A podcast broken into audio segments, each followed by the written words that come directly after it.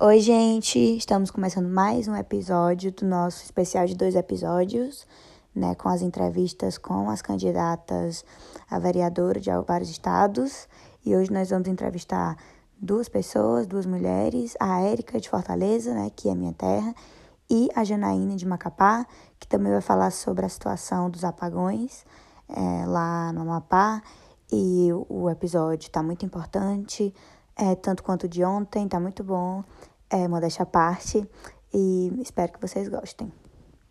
Aproveitem, gente, e por favor prestem atenção no que a Janaína vai falar, porque o que está acontecendo no Amapá é uma parada surreal, então qualquer coisa, se vocês quiserem fazer uma doação, vão estar todos os arrobas no nosso Instagram. É isso. Sim. Bom episódio. É isso. Bom episódio. Oi, gente. Então, estamos aqui mais uma entrevista da nossa entrevista das mulheres na política no Brasil, mulheres jovens. E é, hoje nós temos é, a Érica Carvalho, que é uma candidata a vereadora na minha terra, em Fortaleza. Oi, Érica. Como é que você está? Se apresente para nós. Olá, tudo bom? Meu nome é Érica Carvalho, mas eu também sou conhecida como Érica Louca. É, eu sou militante feminista antiproibicionista da Rede Nacional de Feministas Antiproibicionistas, a RINFA. Sou ativista cultural pela Organização de Cultura e Comunicação Alternativa. Sou formada em estilismo e moda, com ênfase em sociologia da moda. É, sou filiada ao Partido dos Trabalhadores e atualmente estou como secretária de Cultura do PT Ceará e candidata a vereadora em Fortaleza com o número 13131. Olha só. E por que, que você decidiu se candidatar? Tipo, como é que você tomou essa decisão? Assim, inclusive, eu, esses dias eu estava conversando sobre isso com um companheiro nosso, amigo, que inclusive é nosso eleitor. Que, assim, inicialmente eu comecei a minha militância, né? No movimento estudantil, no movimento de cultura, no movimento feminista e nunca tive a pretensão de sair candidata, né, de disputar o espaço público da figura e da representatividade. Até mesmo pela própria construção da sociedade, que diz para a gente que não é o nosso lugar, e a gente vai ali construindo simplesmente porque a gente quer uma sociedade melhor. Uhum. Só que uhum. chega um momento dentro dessa disputa da representatividade, dentro do sistema eleitoral, que a gente sente a necessidade de ter uma voz que represente para além do discurso, né? mas que na imagem, que na, na, na linguagem, na cultura, na forma de se expressar, também represente né, as nossas pautas, as nossas lutas, os nossos anseios. Eu sou uma mulher bissexual, casada há quase oito anos e, assim, tem determinadas pautas que, para mim, são caras, enquanto antiproibicionista, como o encarceramento em massa, o extermínio da juventude negra através da política de drogas, né? a, o uso dos agrotóxicos, a, a falta da discussão da soberania alimentar, a má utilização dos recursos energéticos. Então, são necessidades de, de, de representação, de pauta, que faz com que a gente perceba que tem um, um, um espaço que precisa ser ocupado. E aí, através dessa construção coletiva, né, a gente chegou ao entendimento de que é, eu, eu teria todas as condições de ocupar esse espaço, né? Sim, é, sim. Então, assim, lógico que também tem uma vontade pessoal no meio disso tudo, porque se você não tiver vontade pessoal, você não consegue concluir esse caminho, porque ele é muito duro. mas não se constrói também só na vontade individual, né? É um processo coletivo. Sim, sim. Sim, total.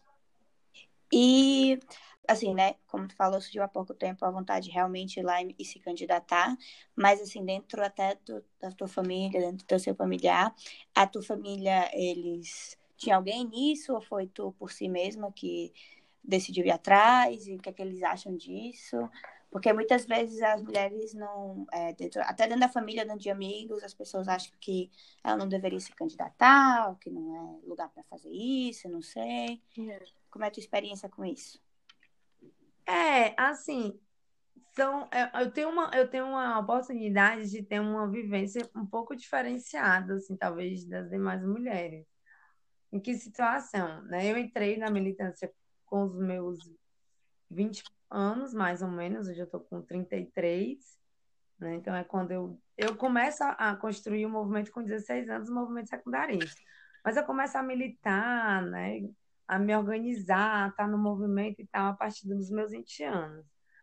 É, e aí, né, é, decido sair candidata agora em 2018, na eleição para deputada estadual.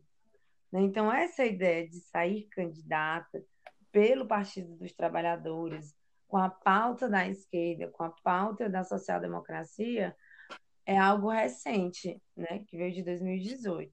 Mas a minha família, ela é uma família que tem tradição na política.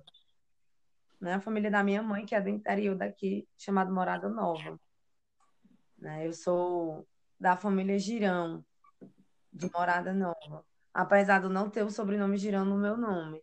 Sendo que a família Girão ela tem uma ligação com, com a construção mais do centro-direita, né? ou uhum. mesmo do centro.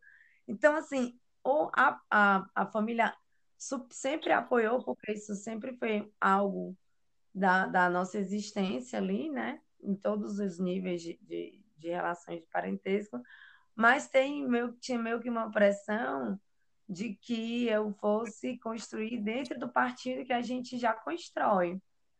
E não eu construir a minha história enquanto figura política, enquanto mulher pública, enquanto militante, aonde eu queria construir dentro da política, entende?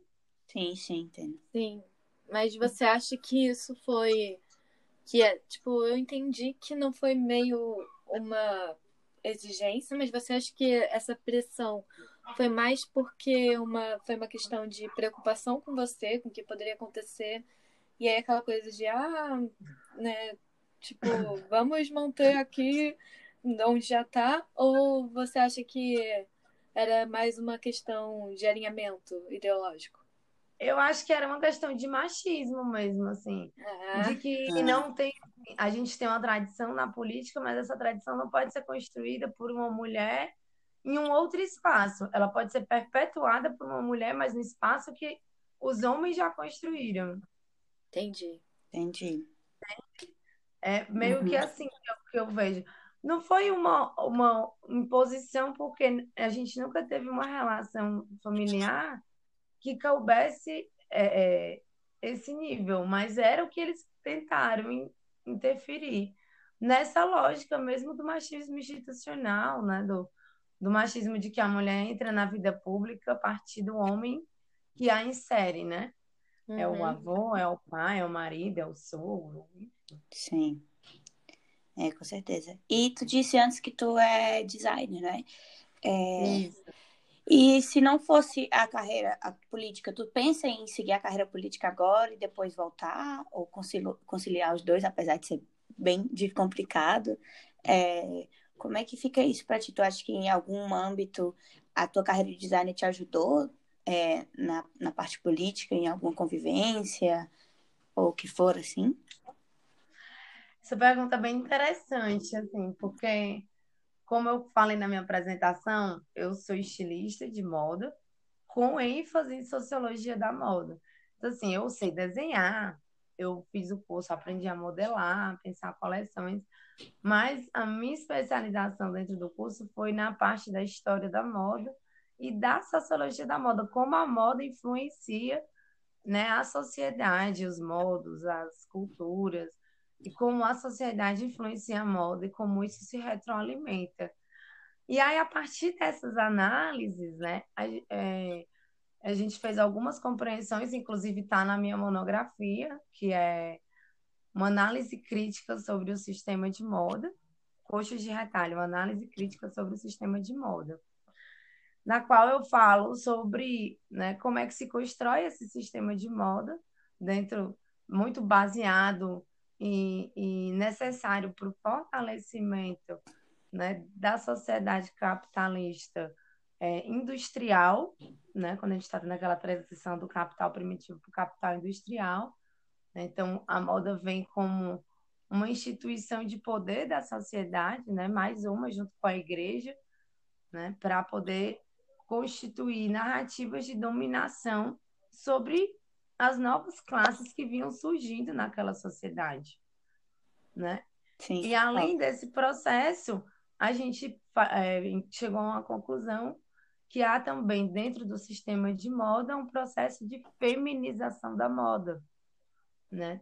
É, entendendo que antes de, do surgimento do termo moda, a gente tinha indumentárias, né? Porque o termo moda ele surge é, com a Revolução Industrial.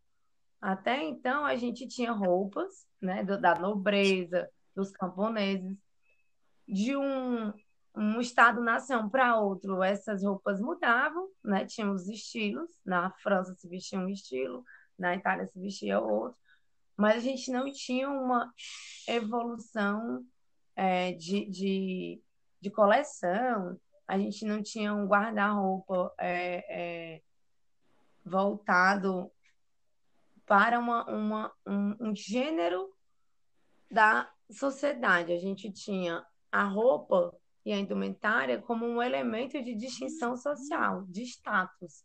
Sim. Né? Então, a roupa do camponês ela era marrom e de tecido de algodão para dizer que ele não tinha dinheiro enquanto a roupa da nobreza era vermelha de brocado, né? E quem era da, da, do camponês não podia usar aquele tecido. Então não tinha uma, não tinha uma mobilidade da indumentária dentro das classes sociais. Porque eu tenho uma sociedade estratificada. E aí, quando eu faço o giro para o capitalismo industrial, para a revolução industrial, a revolução burguesa, eu quebro essa sociedade estagnada e crio uma sociedade fluida, onde eu vou ter a disputa de ascensão de classe. E aí o novo objeto de disputa desse status passa a ser a indumentária. Sim. E a indumentária está inserida dentro de um sistema de uma lógica e aí ela passa a ser a moda. Mas enquanto indumentária, ela evoluía para um sexo masculino porque ela evoluía em cima da lógica da hierarquia daquela época que era feudalismo. Então, as roupas que evoluíam eram dos reis, dos barões, do, do, dos condes, dos viscondes, e não das duquesas e das rainhas. Quando a gente vira moda, a gente tem um processo inverso. E aí a moda é direcionada para as mulheres. E além de ser direcionada para as mulheres, ela é feita pelas mulheres, porque é um sistema que em si unifica cadeias produtivas que são de detenção cultural das mulheres, que é o plantar, o colher, o fiar, o tecer, o costurar, o tingir, que são funções que sempre estiveram atreladas ao processo do cuidado, do privado. Né? Então, assim, depois de toda essa viagem. viagem histórica. Viagem histórica. A cidade de nada também é história, também é aula história. Sim. É, sim. Aí depois de toda essa viagem, é, eu comecei a fazer a minha construção enquanto estilista para dentro da, do fortalecimento da economia solidária, dos grupos produtivos de mulheres, né, por entender que essas mulheres elas precisam de alguma forma se organizar para disputar esse mercado. É. Porque por mais que ele utilize delas, explore elas, é aonde elas detêm o conhecimento e é aonde elas podem também encontrar emancipação. Total, é. Uhum. Eu acho muito, muito legal isso que está falando, porque eu até sinto falta disso aqui, porque em Fortaleza a gente tem uma indústria têxtil bem grande, a gente tem muitas marcas Isso. próprias, tem muitas mulheres, muitas costureiras, que é a vida delas realmente é uma emancipação. E eu sinto que aqui na Europa a fast fashion dominou assim muito. Ainda tem, mas é para um público praticamente só de, de senhoras, de gente mais velha mesmo. Mas no Ceará, pelo menos, eu não sei como é que é no resto do Brasil, é, a gente ainda tem muito isso de ir numa loja pequena e compra coisa de local, isso ainda funciona. E aqui eu sinto que para reverter é, vai ser muito difícil, é um trabalho muito árduo. Mas no Ceará ainda dá para manter isso, tendo esses aumentando esse forte para que os preços também sejam competitivos, porque é muito difícil é, competir com essas empresas aí que estão que vão mandar tudo fazer as coisas na China na Índia com uma produção local que está pagando um salário digno, né? É. Sim. Érica, você pensa em voltar a seguir a carreira de estilista ou de socióloga da moda, alguma coisa assim, ou você quer se manter na carreira política? Não, eu, eu, eu tenho assim pretensões de conciliar as duas coisas, assim, sabe? Uhum. Na, na minha vida. É, quero que dê certo, estou trabalhando para que a gente seja eleito, para que a gente possa construir esse projeto e contribuir para que Fortaleza seja para todos e para todas. E dando, é, a gente estando eleita, acho que ainda fica maior ainda a nossa responsabilidade de compartilhar, de socializar todo esse conhecimento que a gente teve a oportunidade de adquirir dentro da universidade com a nossa cidade, né? E com aqueles e aquelas que mais precisam. Sim. Então, acho que essa é uma função que eu não tenho mais para onde correr. Assim, sendo eleita ou não sendo eleita, acho que é um das me dos meus compromissos é, de fato, é voltar a ser uma socióloga da moda e, de alguma forma, tentar contribuir para desconstruir esse sistema. Sim. E é, dentro do ambiente político, é, tu acha que agora, porque agora com, infelizmente, né, o Capitão Wagner está em primeiro lugar no, nas pesquisas, e como é que está o ambiente? Tu acha que está um pouco mais perigoso? Eu sei que, é, infelizmente, também as milícias estão é, chegando, aumentando dentro, dentro do Ceará, Está um ambiente mais inseguro, assim, dentro da política, das candidatas? Como é que tu está sentindo esse, o ambiente dentro, assim? Assim, no que diz respeito à, à segurança e, e à, à perseguição às candidatas, eu tenho sentido que ela tem se dado muito no, no âmbito virtual, né? Assim, tem tido uma ação mesmo do conservadorismo de atacar as candidaturas mulheres progressistas e de esquerda de uma forma em geral, né? Dentro da, da sociedade, no corpo a corpo, há sim um, um, um assédio moral né, do, dos homens para com as mulheres candidatas. Muitos dizem, ah, vou votar em você porque você é bonita, eu recebo você por frente porque você tem um sorriso lindo. Mas essa, essa, esse ataque direto do conservadorismo às candidaturas femininas não, não, não é algo nítido no mundo real, até porque no mundo real eles também precisam das candidaturas femininas para poderem ter os seus candidatos eleitos. Uhum. Né? Então Sim. eles não podem deixar esse discurso claro. Sim, mas assim, eu sou do Rio de Janeiro, né? A Paula é cearense, eu sou carioca. E eu, tipo assim, você acha que assim, que eu realmente não sei como é que é o, o contexto fortalecense, mas você acha que é perigoso para candidatos em geral assim, que, se, que sejam. Assim, é porque vocês ainda não são, tipo, aqui, não estão virados aqui... pra direita, né? Tipo, no, no Rio já aqui, tá, né? aqui em Fortaleza não é tanto assim, certo? Uhum.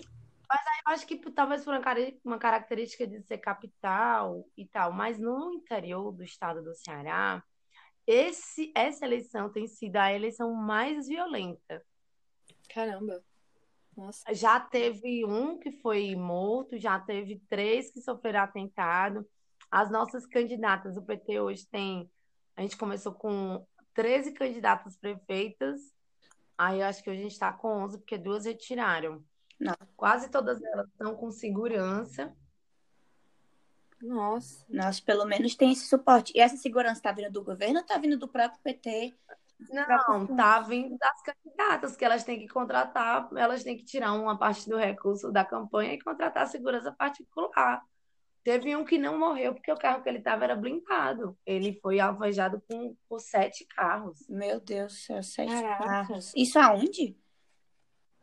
Aqui no interior do Ceará. Interior, né? É porque agora eu não me lembro o nome da cidade, mas foi aqui no interior do Ceará. Essa eleição no Ceará tá, é, tá como a eleição mais violenta dos últimos anos, Nossa. dos últimos períodos. É, e eu acho que assim, é muito importante a gente frisar que se caso é, eu tô falando do Capitão Wagner, porque eu tenho, é, porque assim não dá, né?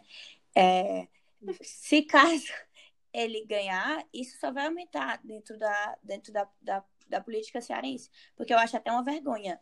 É, o estado de Ceará, que foi o único que o Bolsonaro ficou em terceiro lugar na, na, na presidência, né? Ficou em terceiro na, na posição, tá em primeiro lugar um bolsonarista raiz, assim, porque ele surgiu até antes do próprio Bolsonaro, ele já era bolsonarista sem ter esse nome.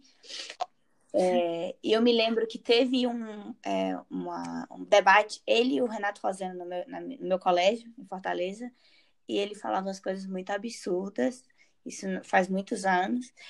E, e na época eu, eu nem era, nem tinha consciência política, eu já achei muito estranho o que ele estava falando. Hoje em dia, provavelmente, se eu reescutasse aquele discurso, eu ia ficar, meu Deus. E Meu Deus, que homem doido. que eu ainda- eu fico pensando o que é que pode acontecer com o Ceará, porque o Ceará já é um estado perigoso em geral, é, com adentrar essas, essa pessoa que vai, porque isso vai afetar tudo, porque ele estando no poder vai afetar até as pessoas que estão na Câmara de Vereadores, deputados. Falando em em questão de segurança, né, eu acho que a gente precisa frisar assim, algumas coisas. O estado do Ceará é, tem um, um grande índice de mulheres encarceradas, né? Acho que a gente precisa frisar algumas coisas que não só do estado do Ceará, Uhum. né? Primeiro, é, de 2010 até 2019, o número de mulheres encarceradas no Brasil aumentou 700%. Muito. Caramba. Segundo os dados Nossa. FOPEM, que é o, o- os índices de informação das penitenciárias. 700% a mais de mulheres presas. Né? E é, quando a gente vai fazer um recorte disso para dentro do Nordeste, a gente vê que o Nordeste é onde mais está encarcerando mulheres. E se a gente fizer um recorte de, de raça, a gente vai ver que as, mais, as mulheres mais encarceradas são as mulheres negras periféricas, com baixa renda, e com outro recorte que é de idade, né? que são as Uhum. mulheres jovens.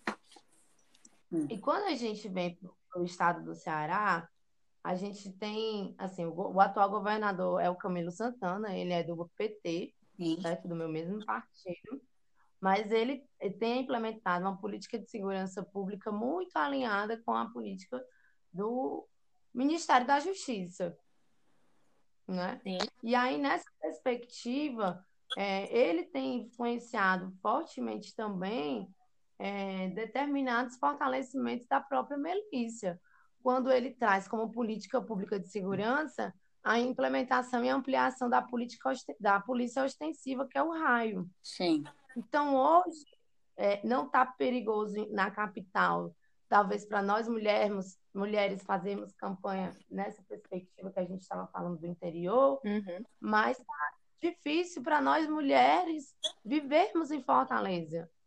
Tá difícil para a juventude periférica viver em Fortaleza, porque a polícia é truculenta o tempo todo. No começo da campanha, eu fui fazer uma atividade numa praia aqui, que é a Praia dos Crushes Sim. que fica na beira-mar, que fica na praia de Iracema, no cartão postal da cidade. Mas é uma praia que hoje está ocupada pela galera da periferia. E que todo domingo a galera vai para lá curtir o som, curtir um reggae, pegar uma praia.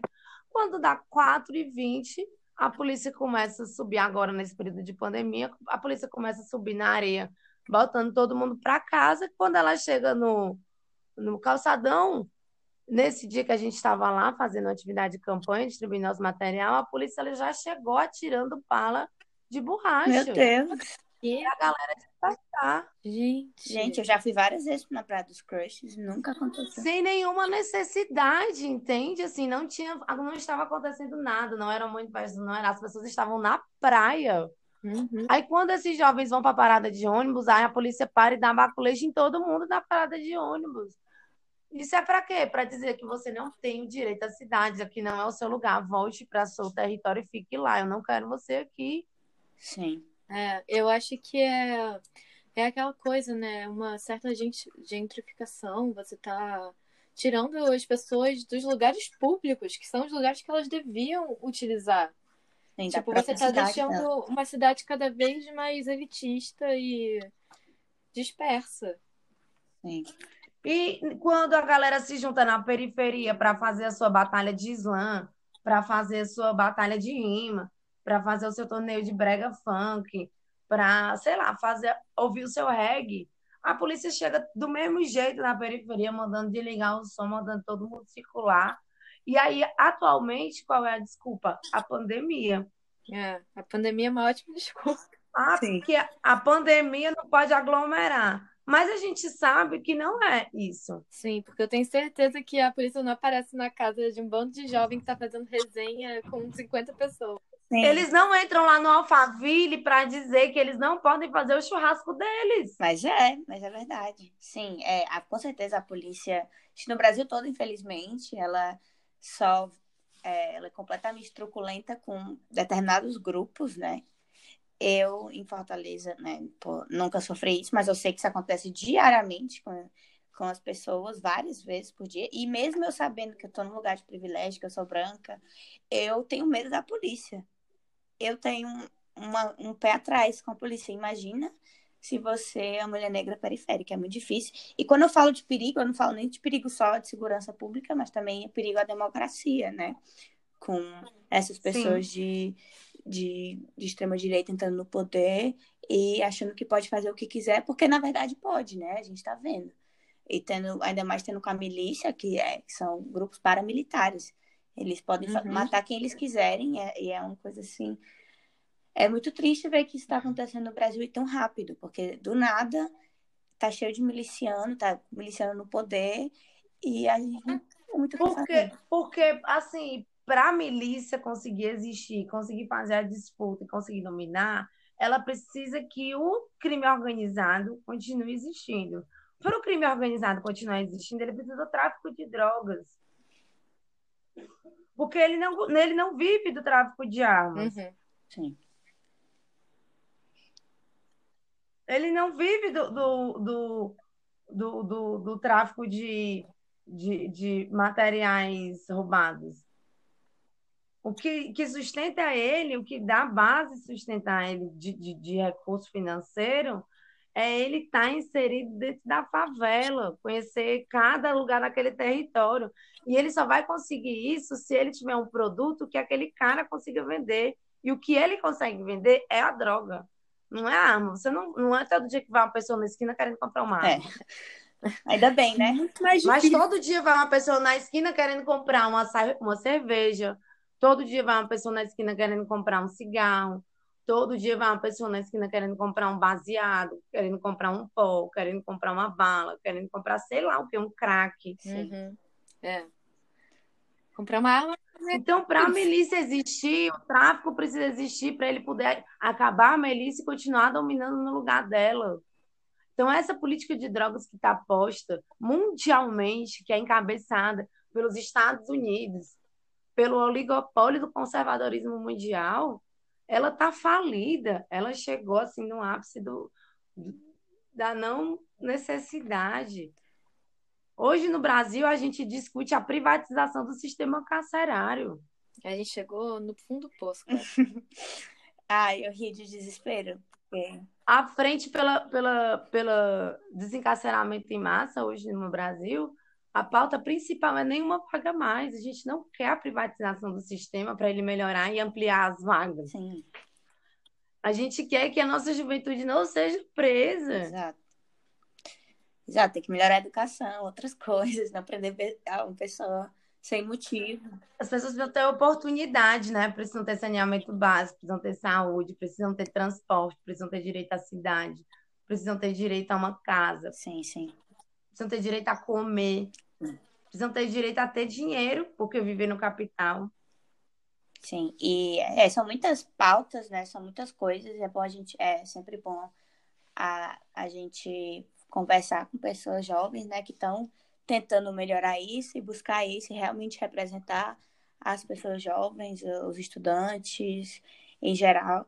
E o que é que tu acha, assim, já perto, já estamos perto de concluir, é, o que é que tu diria, assim, para outra pessoa que está pensando em se candidatar, outra mulher que, tá, é, que é jovem também, mas que não tem certeza, não sabe que partido escolher, é, ou então está em um partido, mas sente que não tem uma voz lá dentro, ou não sei, o que é que tu diria, assim? Eu diria para ela que seja você a mudança que você quer no mundo. Assim, se ninguém representa o que te, o que você deseja, então vá lá e represente o que você deseja, porque com certeza vai ter outras pessoas que pensam igual a você e que vão colar com você. Você não está errada. É isso. Você só pensa diferente porque nós somos diferentes e é a diferença que faz com que a nossa sociedade evolua para o bem e para o mal. Sim, às vezes... inclusive a nossa democracia, né? Sim, eu, eu acho que às vezes também é aquela coisa, né? Talvez você nem pense tão diferente, só que ninguém abriu a boca para falar sobre isso. Sim. Isso. E, e, e se ninguém fala e você acha que tem que falar, vá lá e fale. Sim. É. é eu acho que é isso, né? É, uhum. A pessoa tem que ir atrás. Érica, muito obrigada por ter aceitado o nosso Muito convite. obrigada. Sério. Muito, muito obrigada bom falar mesmo. com os jovens é, dos cearenses, né? Porque a gente já falou isso com outras entrevistadas aqui, a gente se sente um pouco impotente de estar longe do Brasil, da gente não poder votar, mas pelo menos trazer a voz para algumas pessoas e debater sobre isso, que é muito bom e faz muito bem. É isso, né? Acho que a gente vai contribuindo dentro do que a gente pode. E às vezes, nessa disputa digital, mais importante do que um voto na urna é fazer com que as candidaturas de esquerda, principalmente as das mulheres, consigam é, existir nas redes, né? uhum. né? Consigam existir nessa, nessa, nessa batalha virtual né, que é uma dificuldade que a esquerda tem, né, de ocupar essa, esse novo modo de comunicação. Então, assim, queria parabenizar vocês por, por essa iniciativa, por essa ousadia, por, pela coragem. Ah, obrigada. Né, e por, por dar obrigada. oportunidade espaço para a gente estar tá falando e fazendo com que as nossas propostas, as nossas ideias cheguem em outras pessoas. E se você está nos ouvindo, e gostou desse bate-papo, procura a gente nas redes sociais. É, o meu Instagram é Luca Érica, mas se você botar no Instagram e Facebook Érica13131, você também vai achar as nossas redes sociais. E é louca, L-O-K-A, E é isso, vem com a né? gente. Não é louca. Isso, L-O-K-A e Érica com K. E vem com a gente construir a fortaleza de todas as vozes. Sim. É isso, gente. Muito obrigada e é isso. Muito obrigada. Próximo, né? É.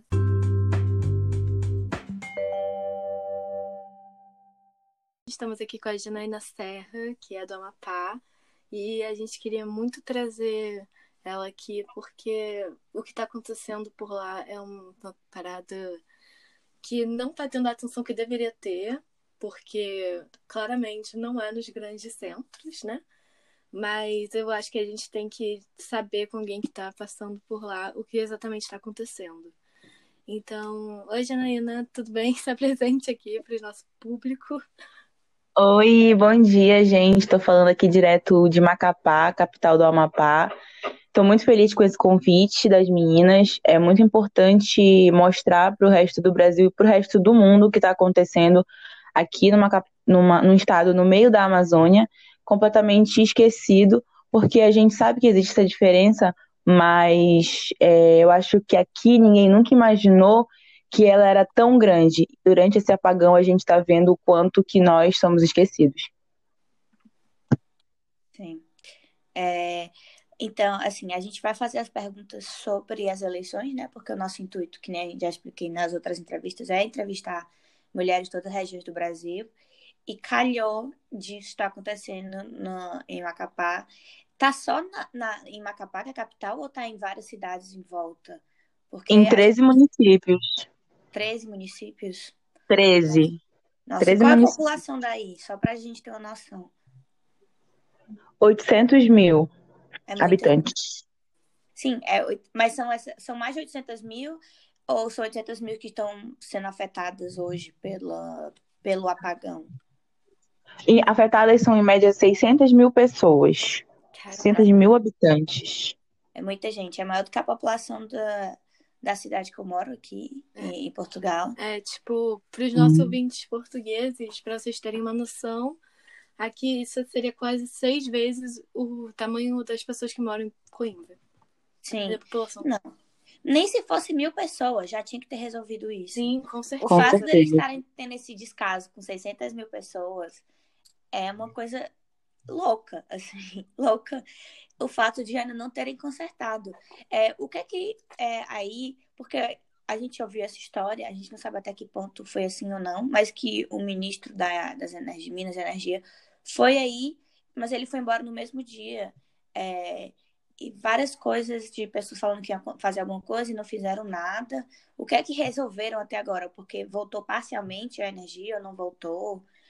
Como é que tá isso? Então, ele veio aqui e foi embora no mesmo dia, porque não aguentou dormir no calor, né? A gente tá. A maioria das pessoas aqui não tem energia durante a madrugada, que é o horário mais crítico, é o horário de dormir, e é bem quente, porque a gente está numa região equatorial, então o nosso clima é quente o dia todo. É muito difícil a gente ter temperaturas abaixo de 30 graus, então tá sempre bem quente. É... E estão me ouvindo, gente? Sim, sim, sim, sim. É. é. E aí a internet também tá bem comprometida por isso. Veio, foi embora, não resolveu nada. É, o que a gente tem nesse momento é, uma, é um racionamento de energia, né? Então, começou com é, alguns bairros com energia durante a noite, outros com energia durante a manhã. Nesse momento, a gente está no racionamento de três em três horas. Então, todo mundo tem três horas de energia, três horas sem energia, três horas com energia, e assim vai o dia inteiro. O que prejudica muito o planejamento do dia e sai queimando todo e qualquer eletrodoméstico que a gente tenha. Então tá bem complicado, porque os empreendedores, os microempreendedores, os comerciantes, dos bairros, né, que não são os grandes empresários, perderam tudo, estão perdendo tudo. Então, está muito complicado. E paralelo a isso, a gente vive a pandemia do Covid. O Amapá está com um número altíssimo de casos. Então, a gente vive a pandemia do Covid, o apagão e todo mundo nessa situação. Nossa. Caraca. Assim, não, não, é, não tinha como ser em época pior, porque no meio do Covid tendo um apagão. E assim, até as pequenas coisas não dá. Eu, tenho, eu tava até pensando sobre isso. Como é que vocês guardam comida tipo de geladeira? Vocês estão fazendo aquele tipo com isopor e gelo? Porque não dá, né, para guardar comida na geladeira. A gente usa geladeira para tudo hoje em dia. Então, a gente não tá conseguindo guardar nada na, na geladeira porque senão estraga. É, mas para ter isopor também é complicado porque não tá tendo gelo para vender em quase nenhum lugar, porque quando tem todo mundo compra é, a maioria das pessoas que tem recurso financeiro estão comprando comida diariamente para comer no dia e no dia seguinte faz a mesma coisa. Só que quem não tem está passando fome. Então, essa é a situação que a gente está vivendo. Aí existem algumas campanhas de doação de alimentos, de doação de água, mas assim, campanhas é, voluntárias mesmo da própria população, não do governo. Uhum. Sim, o governo não tá fazendo nada. Não, e como é que isso tá falar, afetando? Né? Tipo, a gente não vê o governo fazendo nada, assim.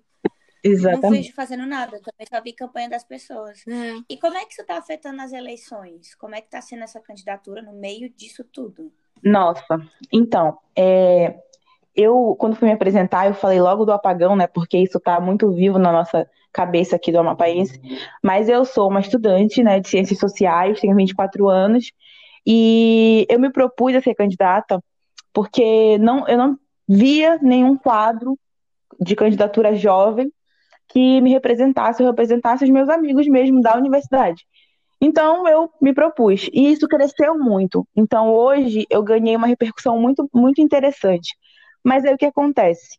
É, não só por conta do apagão, não só por conta do Covid, mas muito por uma questão eleitoral, por uma questão política de alguns candidatos à prefeitura aqui da capital, Macapá, as eleições foram adiadas.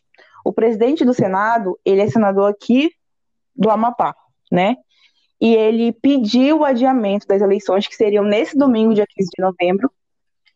E por enquanto, a gente está sem data para as eleições aqui em Macapá. Foi o único município que teve as eleições adiadas. Os outros municípios que também estão afetados pelo apagão no, no Amapá não, não tiveram as eleições adiadas. Só Macapá.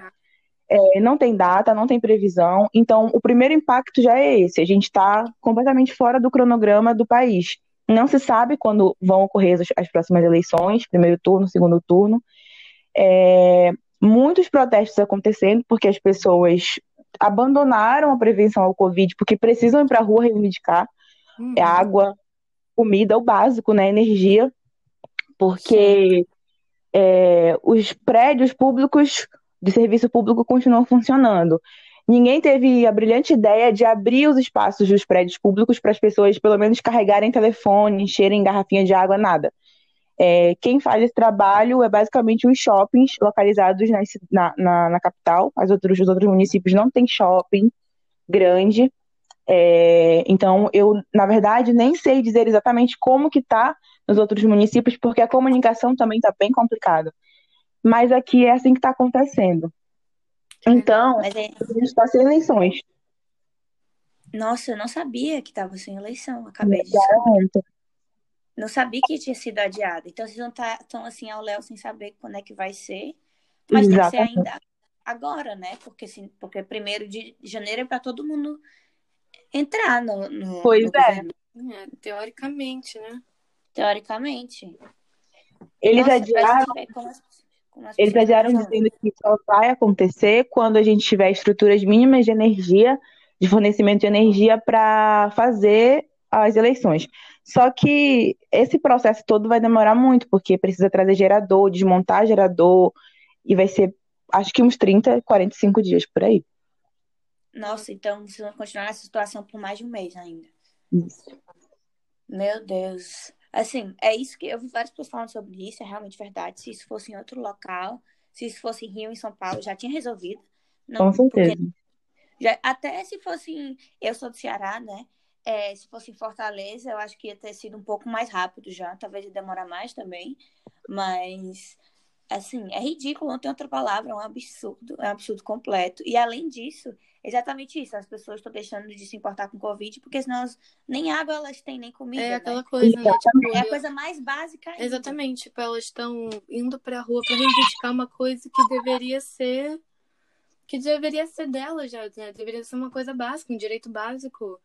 É você poder Sim. ter água, você poder ter energia na sua casa. Mas não, tipo, o governo tá andando e fazendo nada. E eu vi os vídeos, que eu vi até uns vídeos que tu compartilhou nos teus stories e também de outras pessoas, de da polícia tá indo ameaçar pessoas. O que é isso? É, tem milícia aí, na, no, aí em Macapá? Como é que é essa situação da polícia ameaçando as pessoas? Uma coisa louca, assim. Medo de ver aqueles vídeos. Nossa, eu também senti muito medo quando eu recebi. Aquele vídeo foi em Santana, que é o município mais próximo da capital aqui. É um município bem grande, eu acho que é o segundo maior do estado. E sim, existem algumas milícias por aqui. Aquela pessoa do vídeo que estava sendo perseguida é um rapaz que liderou um dos movimentos dos protestos é, contra o governo, reivindicando energia, reivindicando água. E como ele era o líder do movimento, a polícia pegou ele e, e espancou o cara. Então, assim, é uma situação muito absurda. Depois disso, ele foi na corregedoria da polícia e denunciou.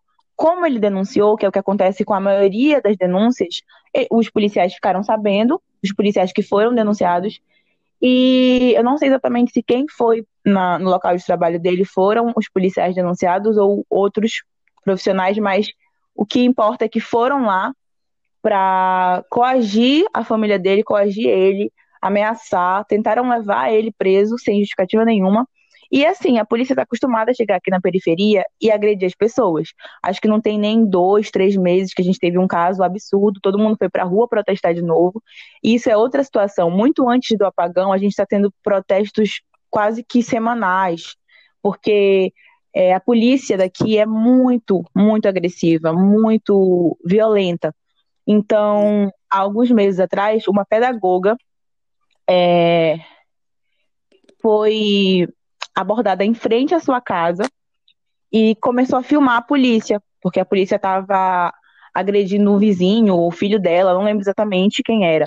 Mas a pedagoga filmou e, por conta de estar filmando, ela foi agredida, jogada no chão e levou um soco. Só que um vizinho dela filmou toda a situação aqui em Macapá, é, no bairro da periferia da Zona Norte de Macapá. E aí esse vídeo começou a circular e a gente foi pra rua, fez protesto. Mas assim, quando acontece isso, eles dão um jeito de, de inventar provas, fazer vídeos, sempre dizendo que aquela pessoa que foi agredida, que a população está defendendo, na realidade é alguém com antecedente criminal e que por isso merece ser agredido. Eles sempre inventam esse tipo de coisa. Na realidade, só de eu estar tá falando isso aqui no podcast, é, talvez não seja tão seguro, mas é tão alarmante o que a gente vive que eu realmente não sei viver em silêncio. Então, eu acho muito importante deixar isso claro. O Macapá vive essa situação, o Amapá vive essa situação de violência policial muito forte. E agora, no apagão, as pessoas estão sendo perseguidas porque estão protestando, estão denunciando o governo e o seu, seu direito de liberdade de expressão, é, é, o tempo todo, o nosso direito é massacrado. Nossa, gente, Nossa. eu não fazia ideia dessas coisas que estavam acontecendo. Não, eu, eu não tenho nem palavras. E eu ia até perguntar para ti, que tu falou agora disso, né? Como é que é, tu tá lidando com isso, deles estarem realmente coagindo e realmente chegando a agredir, ameaçar as pessoas que estão lutando contra é, esses absurdos? Como é que até a tua família tá se sentindo de tu tá sendo candidata e tá colocando tua cara a tapa? Porque é uma então, situação realmente de medo. Eu teria muito medo, né? É, sim. Com certeza. É, eu sou filha de militantes também, né? Os meus pais participaram do movimento estudantil, que é de onde eu também acabei vindo. Mas é, eles militaram na década de 80, passaram pela ditadura, é, mas eles, como pais, têm muito medo do meu envolvimento. Então, quando eu decidi ser candidata, a minha mãe, principalmente, ficou é, muito preocupada, né? A minha mãe é jornalista é, e ela ficou muito preocupada, mas acabou aceitando porque eu disse, mãe, na verdade, assim, eu não tô, não tô pedindo, eu tô dizendo que eu vou ser e eu espero muito que você me apoie. Então, a minha família é praticamente a base da minha campanha. A minha irmã cuida da comunicação, a minha mãe cuida da comunicação também. A gente faz esse projeto muito juntas e os meus amigos. Mas existe, obviamente, uma preocupação, principalmente durante os atos de rua. Porque, por mais que os meus pais tenham militado na juventude, tenham ido para a rua participar do movimento estudantil, é, quando se é pai, né, é outro tipo de preocupação que eles sentem. Então, é, assim, eu acho que nesse momento, não só eu, como todo o amapaense, está com a saúde mental altamente prejudicada. Porque além de se estar numa pandemia de Covid, não ter direito de, de, de se expressar como a gente quer, é, muito antes disso tudo, a gente ainda enfrenta um apagão. E eu também, eu represento algumas entidades. Eu sou presidente da UJS, que é a União da Juventude Socialista aqui no Brasil. Eu sou presidente estadual da UJS, não sei se vocês conhecem. E, sou, e faço parte também da UNA LGBT, né? Porque sou uma mulher bissexual milito dentro da UNA LGBT, que é uma entidade que defende os direitos da comunidade LGBT. Então, a gente leva todas essas entidades para a rua nos atos, para os movimentos. É, e, naturalmente, a polícia, o governo criminaliza, eles criminalizam os movimentos por conta dessas organizações. Então, é o tempo todo uma atmosfera muito complicada, muito tensa mesmo.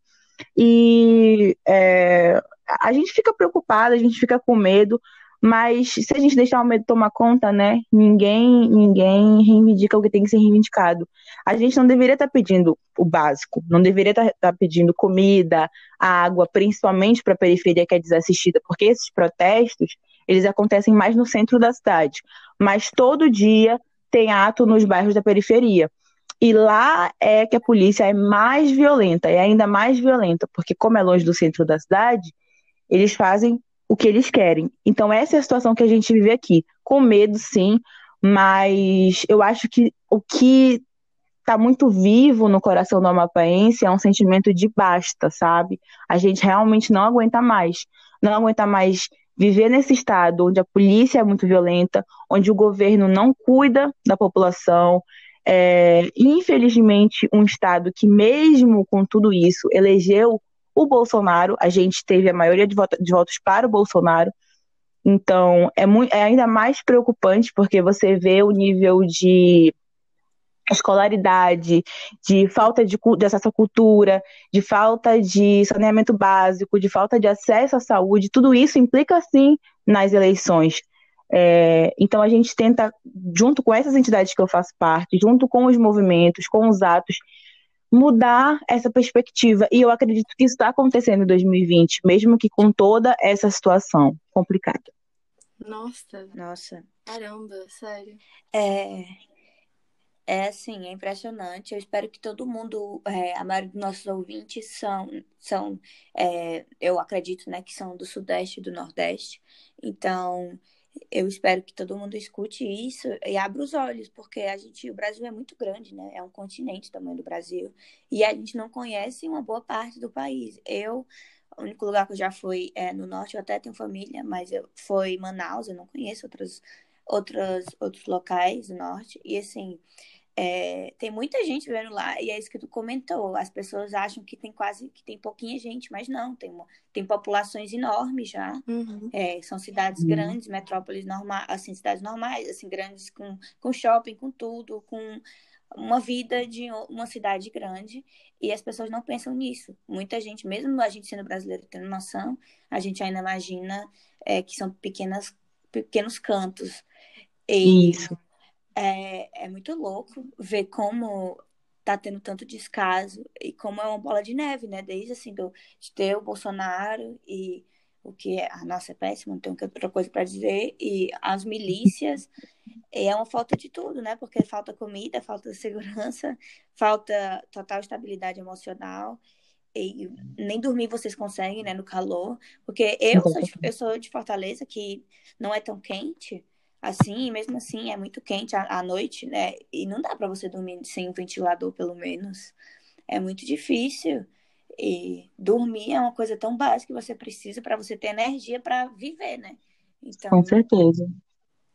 Muito, é uma situação muito assim. eu espero que resolva logo, mas provavelmente não vai, né? Mas é, tem que continuar. Só que eu não sei até que ponto vocês aí vão ter tanta energia para e a rua todo o tempo. Eu acho que nós que estamos em locais do, do Brasil ou fora, o que for, brasileiros, que temos que passar a, a ir para a rua e reclamar por vocês, sim. porque vocês já estão no caos. Nossa, sim. É, eu acho que a, o, o, compartilhamento da informação e a divulgação do que está acontecendo é tão importante quanto a gente ir para a rua aqui no estado né? Porque essa pressão nacional e internacional é o que pode reverter a situação. Porque a gente está gritando daqui de dentro e, na maioria das vezes, não é ouvido. O que aconteceu é resultado de, de uma privatização de um serviço de energia que não funcionou, não era fiscalizado e a gente nem sabia que esse serviço era privatizado. Nossa, como é que vocês não sabiam? Então, é porque essas informações, elas não são divulgadas, a gente não tem muita transparência nessa, sobre esse, esse, tipo de informação do governo. Quando aconteceu o apagão, que, o que, que acontece? Eram três subestações que abasteciam o estado do Amapá né, com energia, e as três queimaram, pararam de funcionar. Teve um incêndio na principal e as três pararam de funcionar. Com isso, é, começaram a pesquisar quem era o responsável, quem era o responsável para culpabilizar, porque alguém tem que ser culpado pelo que aconteceu. Né? No início, nós acreditávamos que tinha sido um desastre natural, é, algo do tipo, porque choveu muito no dia, a gente não costuma ter muitos raios, e teve muito raio nesse dia, no dia 3 de novembro, a madrugada do dia 3 de novembro. É, e a gente achava que tinha sido um desastre natural. O governo local divulgou que havia sido isso. Só que a última perícia disse que não, que foi mesmo uma falha técnica, um problema, um problema técnico na estrutura. É, e com tudo isso, as pessoas começaram a pesquisar quem era, quem era a empresa responsável. Até então, a gente acreditava que era uma estatal, e não era. Era a Isolux, que é uma empresa espanhola, que não, não tem sede mais aqui. A sede, se eu não me engano, é em São Paulo, eu não tenho certeza do endereço. É, mas o que acontece? Ninguém consegue se comunicar com a Isolux porque nós descobrimos durante esse processo agora que a empresa está em processo de falência. Então, largaram o serviço no Amapá, ninguém fazia mais nada. Quem é responsável pela fiscalização é a ANEL, que é um órgão federal, e a ANEL não fiscalizou, é, porque o que acontece numa situação dessa, precisa ter um, sei lá, um gerador, reserva, um plano alternativo para caso algo do tipo aconteça, né? É, o fornecimento de um estado todo pare. Mas não tinha. Se eu não me engano, eles tinham um gerador reserva que estava quebrado desde o ano passado, 2019, e ninguém fez manutenção, justamente porque a empresa está em processo de falência, não está atuando, ou seja, as subestações estavam largadas, a Deus dará. E é, quando elas queimaram, a gente começou a descobrir todo esse processo. E também existe uma campanha muito forte agora contra a privatização, porque o governo vende essa ideia de privatizar as estatais como uma grande solução para os problemas do Brasil, dos estados, dos municípios. É, e aqui a gente tem esse grande exemplo de que a privatização não deu certo. Aqui no Brasil, não dá certo. Em toda essa confusão, quem for, os técnicos que foram tentar resolver o problema das subestações foram os técnicos da Eletronorte, que é a estatal que cuida da nossa energia, cuidava da nossa energia, e que a gente descobriu que quando teve a licitação para cuidar das subestações, a Eletronorte perdeu para essa empresa privada que era a Isolux. E, no entanto, nessa situação que a gente vive agora, quem foi resolver o problema foi a Eletronorte, a, a empresa estatal. Então, a gente está numa campanha muito forte também contra a privatização. Sim. E além disso, eu soube que eu vi uns prints no Twitter e tudo, de que vocês pagam muito caro para é, energia, né? Eu vi print pessoas pagam mil reais, novecentos reais, numa casa assim, num apartamento pequeno. É, são números exorbitantes. Assim, tem que ter alguma. É, assim, já estou falando por falar, não, não sei. Alguma, algum esquema aí dentro disso, né? Obviamente. Mas é muito doido esses preços que vocês pagam para ter uma coisa de má qualidade e ainda ter o apagão. Privatização. Então, eu entendo completamente. Foi a privatização. Foi a privatização, né, amiga? Sim, a privatização, mas mesmo assim, além disso, porque é, eu sei que quando faz a privatização, o governo deixa de ter o auxílio e deixa de auxiliar várias e várias grupos de pessoas, né? E Sim. o preço também. É, mas, assim, pelo menos eu acho que no Ceará acho que tem algum nível de controle do Estado, apesar de ser, ser privatizada, nossa, também é privatizada, é, de, dos preços. Porque, mas hum, no Amapá eu acho que não, né? Porque o nível dos preços que eu vi eram coisas muito loucas. Indica até as pessoas. É bem absurdo. É bem absurdo. É, não, é isso mesmo que, que tu falou, sabe? A gente paga R$ reais, é uma conta normal aqui em Macapá, para uma casa que não tem tanto tantos eletrodomésticos, não tem tanto luxo. não são antes, muitos ar-condicionados. Antes de você entrar nisso, isso é só em Macapá ou isso no Amapá em geral? Essa, esse tipo de conta?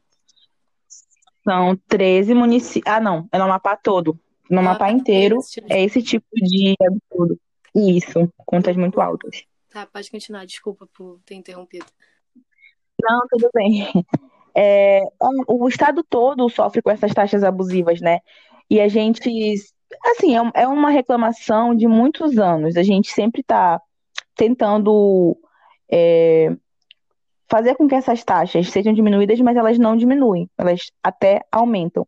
Então, as contas de energia da Amapaense, elas são muito altas mesmo. E a gente está nessa situação, sem energia, sem água potável, porque aí, com a, com a falta de energia, muitas casas que dependem é, da bomba para que a água suba para as casas, né? Então, as casas estão sem água potável. É, e aí, os comércios que vendem água também estão ficando sem água Logo no início a gente teve uma crise por conta da gasolina, que sem energia os postos também não funcionavam, e nem todos os postos têm gerador. Então todo mundo foi para as filas dos postos abastecer seus carros, motos. É, a gente não é uma cidade com mobilidade urbana muito boa, então é, não tem como ah, vou pegar minha bicicleta, vou a pé para o trabalho. Não é fácil fazer esse tipo de rolê, uhum. sabe? Uhum. Então as pessoas dependem muito do transporte público coletivo, que também é de péssima qualidade, que são os ônibus é, e dos carros. E aí a gente teve essa crise da gasolina no início, por conta da energia também. A gente está com falta de água potável, é, muita gente desenvolvendo doença de pele por causa do calor, né? Como eu falei para vocês, nosso clima é muito quente é, a gente não consegue armazenar comida. E outro, outro absurdo que eu sempre penso sobre é o fato de que aqui no Amapá, no estado, a gente tem quatro hidrelétricas que produzem energia e abastecem o Brasil todo, o sul, sudeste, é, mas numa crise como essa, num apagão como, como esse, a gente não consegue uma solução básica para produzir energia para nós mesmos. Então, é muito louco o quanto que o nosso estado é explorado e isso não é devolvido para a gente, uhum. sabe? É aquela Sim. coisa, né? Não querem desviar dos grandes centros a energia que pode ir para vocês. Sim. Sim. É uma, uma coisa. Eu estava vendo também umas notícias de que muita gente foi se refugiar em hotel, então foi para o aeroporto. Tem muita gente foi, saindo aí de Macapá, do Amapá em geral, tipo, ou não? As pessoas estão ficando? Tem. É, quem tem, é, quem tem dinheiro, né? Porque isso, porque assim, o que acontece aqui no Amapá? Nós somos uma ilha, mais ou menos assim. Nós somos cercados por água, então não temos estrada para sair do estado, né? Uhum. Para a gente sair do estado, ou é barco, ou é navio, no caso, né? Desculpa. Ou é navio ou é avião. E as passagens têm taxas absurdas. E com o apagão, as empresas aéreas aumentaram o preço das passagens. Assim, é muito louco a falta de humanidade. Então, é, um voo daqui para Belém, que é o, o pra, a capital do Pará, né? Pará é o estado mais próximo que tem.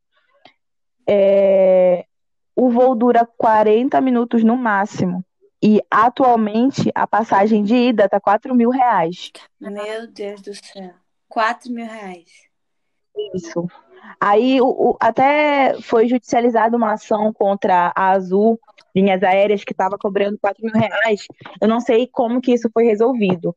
Mas estava assim, 4 mil reais, só entrar no site, eu não sei se ainda está esse preço. Mas é muito absurdo. A gente está preso aqui, porque se você não tem muito dinheiro, você não consegue sair. É, para você sair de navio, a viagem dura 24 horas, nem todo mundo consegue viajar de navio. Uhum. É, e para sair de, de avião está muito caro, não tem como se refugiar em outros municípios, porque está todo mundo basicamente na mesma situação. É, e existe gente também que está indo para os hotéis, só que é, é, muita gente, então os hotéis estão super lotados. Né? Os hotéis que tem gerador, que também não são todos. Então não tem mais vaga em hotel, não tem mais vaga em motel, que os motéis também foram ocupados pelas pessoas, porque tá todo mundo querendo fugir de casa, não tem como ficar em casa. E é isso. Agora a energia, antes a gente passava a madrugada toda sem energia. Agora a gente tem energia de três da manhã às seis da manhã. Então só dorme metade da madrugada. Sim, que é a parte que tem energia. Sim, é uma loucura. E é um descaso assim, eu vejo muita gente assim na minha bolha, as pessoas compartilhando, mas não acho que a grande mídia precisa falar mais, muito não, mais sobre certeza. isso. Porque assim, não dá pra é, dizer que tem que ficar, que vocês ainda tem que esperar um mês para resolver isso. Uhum. Porque assim, Sim. ninguém consegue viver assim. E ainda no meio da pandemia, os hospitais pelo menos têm gerador, né? Ou não, também tem uns que não tem direito, não tem, porque não sei até que ponto o gerador, como é que eles funcionam, se é a gasolina. É, é a diesel. É a diesel, né? Nossa. A maioria deles é diesel. Os hospitais têm gerador, mas a gente não sabe também por quanto tempo eles vão aguentar. E tem muita gente internada por conta do Covid, né? nas UTIs. Perigo, gente, e... perigo isso, tipo... Lembrei de uma coisa agora que vocês falaram, meninas, sobre o aeroporto. Como ele é um dos locais que estava com energia, muita gente estava indo para lá carregar celular, pegar um vento, algo que fosse. E aconteceu uma coisa um dia desse que eu fiquei assim, muito, sabe, muito triste de ver o que a gente tá passando. Tinha um cara lá no aeroporto estudando para concurso, né? A gente tem um estado que vivia muito à base do funcionalismo público, é, e ele estava estudando para concurso público dentro do aeroporto, porque era o único local que tinha energia na cidade. Então, assim, as pessoas estão tentando não parar suas vidas, mesmo com toda essa situação. E o que mais me entristece mesmo, é o que eu já falei, mas eu sempre repito, vou repetir aqui de novo, é que o governo não faz nada. Então, se não for a gente, por nós mesmos, ninguém faz nada, mas só que a gente também está muito prejudicado, mentalmente, emocionalmente. Então é bem, bem difícil. Caraca. Nossa, não sei nem o que falar, gente. É tão, é tão é bizarro é, essa.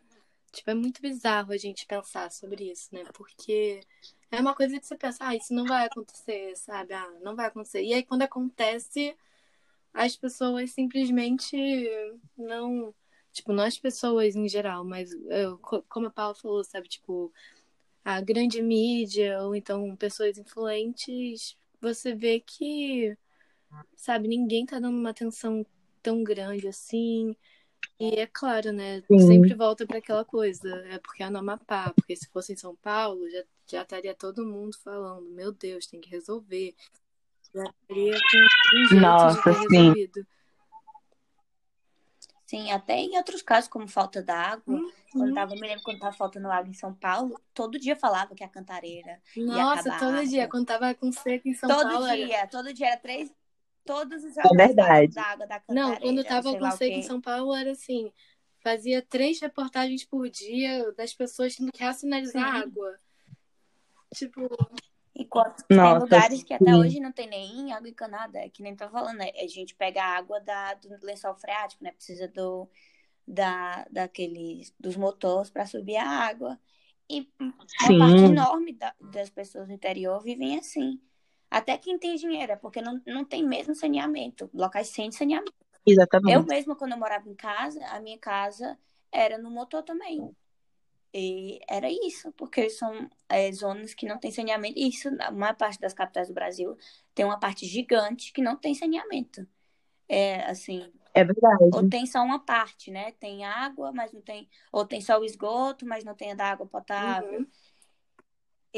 E são coisas que a gente sempre sabe que existem, né? Mas quando, mas quando acontece uma coisa inusitada como um apagão, elas ficam muito mais é, evidentes, mas elas já estavam aí acontecendo há muito tempo. Eu fico pensando, porque assim, quando tinha apagão de duas horas, que era o máximo, a gente já ficava sem nada para fazer, a gente ficava em casa, tipo, nossa, o que é que eu vou fazer até voltar? E aí Sim. ficava uma coisa, aquele, aquele, aquele escuro. E aí depois voltava, ah, ainda bem. É, ainda bem. Imagina né? dias, vamos ver, dias, vamos ver se alguma coisa estragou na geladeira. É, exato. é. Nossa, assim, Não, eu acho que o povo amapaense, eles estão estão sendo muito guerreiros, porque muitos é uma situação de calamidade pública é. total. Eles estão sendo muito fortes, e... porque isso é muito. é surreal. Surreal, sabe? É revoltante, não tem nem outra palavra, cara. Não tem outra palavra. E eu queria que tu falasse, assim, para os nossos ouvintes, é, alguma palavra final, assim, do que é que tu quer falar, falar o que for, o que é que tu acha que deve, tem as coisas mais fáceis para a gente fazer, para expandir mais é, o conhecimento do que é que está acontecendo aí, falar mais sobre isso, também como é que as pessoas podem ajudar de campanha para doar coisa, quais são os locais confiáveis? Porque a gente tem que tentar fazer nossa parte, né? Porque até com Covid é impossível as pessoas ir para aí ajudarem também, porque é perigoso, né? Em geral, a gente está via viajar e nem tem como, né? Porque ninguém tem 4 mil reais para conseguir entrar aí e ajudar. Então tem que ser de longe, é.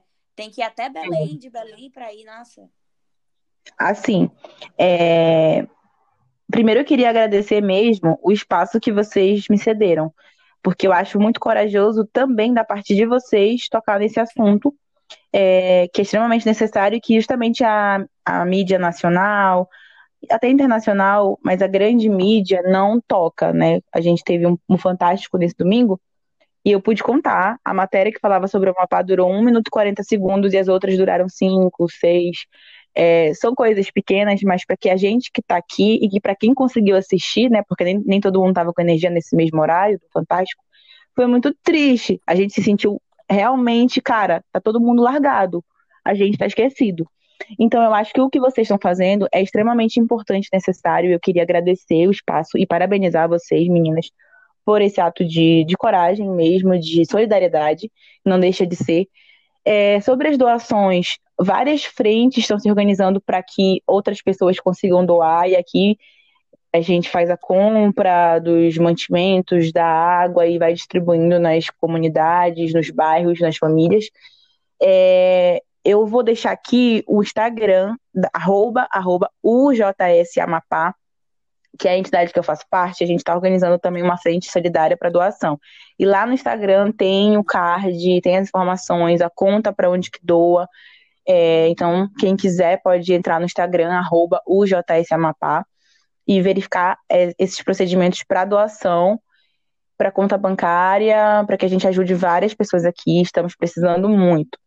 É, outra coisa que eu queria falar é que, claro, sobre isso também é importante que vocês se manifestem nas redes sociais, já que a gente aqui não está tendo acesso 24 horas à internet, então tem que massificar na internet o que está acontecendo aqui, né? É, o Amapá tá, tá, no, tá no escuro, o Amapá tá no apagão, o Amapá tá esquecido, as pessoas estão passando fome, estão com sede, e ainda assim estão tendo que ir pra rua ouvir da polícia que elas não podem pedir o que elas estão pedindo, que elas não têm direito de se manifestar. Essa é a nossa situação. Então, quanto pandemia. mais vocês puderem falar sobre em meia pandemia, exatamente. E outra coisa que eu queria falar, assim, para finalizar, é sobre o processo eleitoral. Não só daqui, mas do, do Brasil todo, né? De todos os lugares que estiverem ouvindo, aonde o podcast alcançar. É, votem.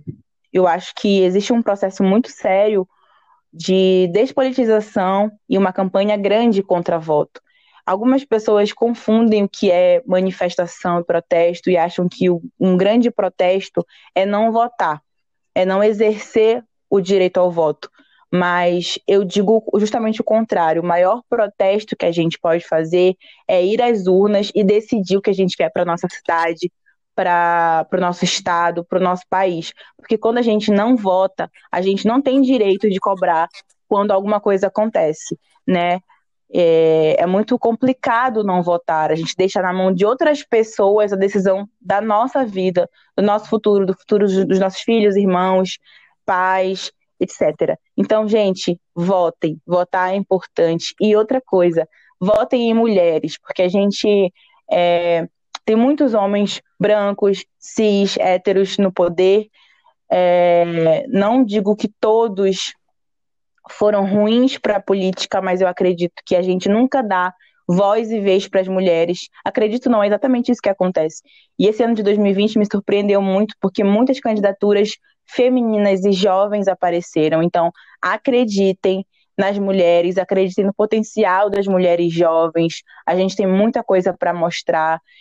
E votem, votem em mulheres. Era mais ou menos isso que eu queria deixar aqui registrado, Nossa. meninas. Tá bem. É, não tenho. Eu acho que ela falou é. tudo. Eu só vou concordar. e agradecer, na verdade, quem é a pessoa mais corajosa aqui é tu, com certeza. Não, e boa sorte, né? É, muita. Nem sei o que dizer. Muita força, né? Nesses dias. Espero que tentem resolver o mais rápido possível. Espero que eles digam logo quando é que vai ser as eleições e quando as eleições ocorrerem que seja tudo pacífico. E é isso. É, vou, a gente vai colocar nas nossas redes sociais todos os, os, é, os arrobas para ajuda, mas a Ginana já, já falou pra gente, mas enfim. E é isso, gente. Fica aqui é, é, essa. Não sei nem o que dizer, né?